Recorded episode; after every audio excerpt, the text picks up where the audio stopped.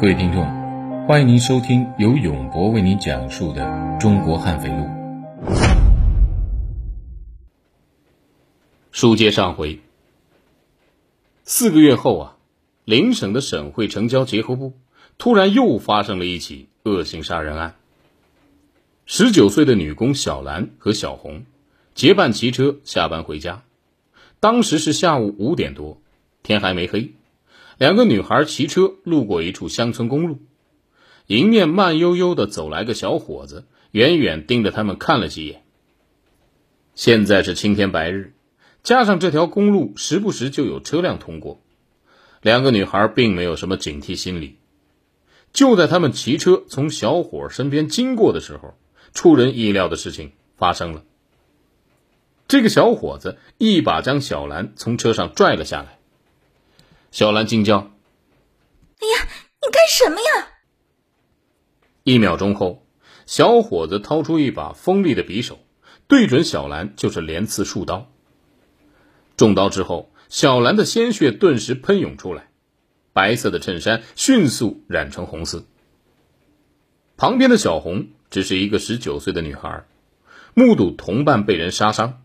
他吓得是六神无主，只知道拼命加速向前骑，大喊救命。这个小伙子呀，瘦归瘦，力气不小，速度也快，他两步就追了上去，也将小红拽下车捅了几刀。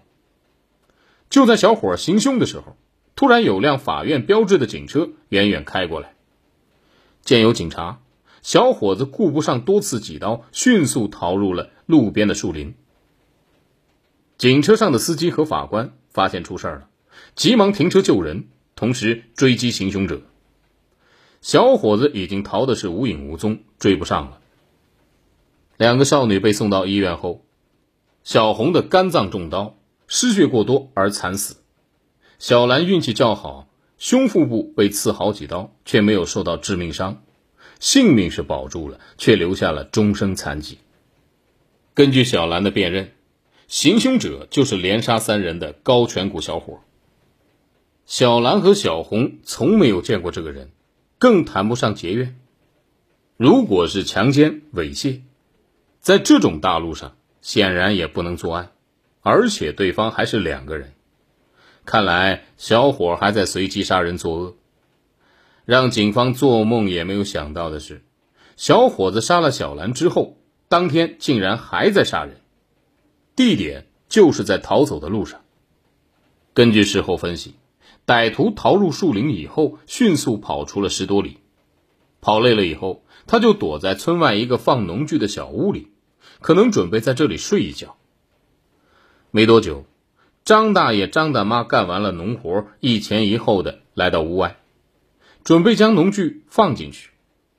看到小伙子坐在屋内，张大爷奇怪的问：“哟？”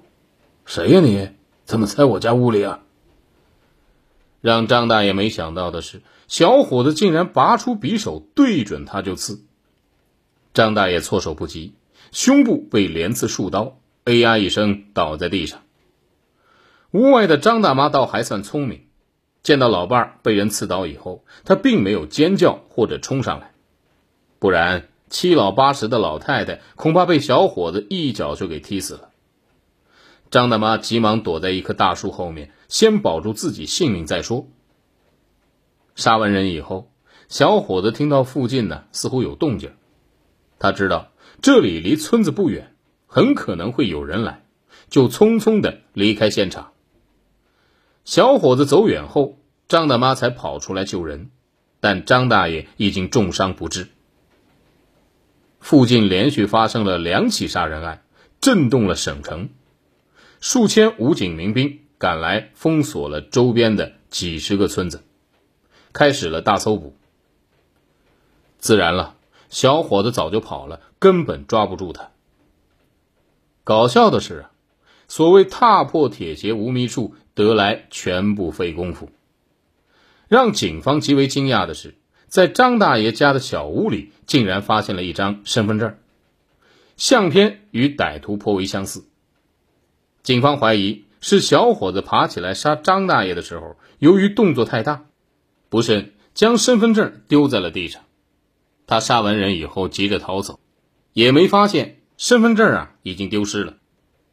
那么，这个身份证是不是真的呢？身份证上的名字叫做陈刚，年龄二十六岁，出生于第一起凶案发生的省会城市。让民警惊讶的是啊，陈刚的户籍所在地竟然是全省赫赫有名的大学宿舍区。警方赶到这里后，在当地户籍警和大学保卫处的配合下，确定陈刚确有其人，是本校知名教授的长子。而这个陈刚呢，可是大学教职工家属中的名人，早在十五岁就被抓入过少管所，随后九年都在陆续坐牢。直到案发前两年，他才被释放回家。陈刚的少年和青年时期基本上都是在少管所和监狱内度过的，前后入狱不下五六次之多。他的教授父亲呢，在一年多前去世了，随后陈刚就从家里消失了，没人知道他去了哪儿。夸张的是，陈刚生母还在服刑，他是继母养大的。根据继母辨认。那张杀人犯的模拟画像酷似陈刚，而刑警拿着陈刚的照片给几个目击者，尤其是几个民工辨认，他们一致认为杀人犯就是陈刚。由此，在一九九一年，该省向全国发布通缉令，通缉极度危险的连续杀人犯陈刚。陈刚的生父已经去世，生母还在监狱。警方只能向继母了解情况。继母是本校一个教授，五十岁了。她性格温和，口碑很好。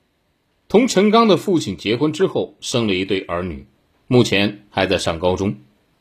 对于他的继子陈刚，继母一时间竟然语塞，不知道如何开口。好了，感谢您收听本期的《中国悍匪录》，我们下期再会。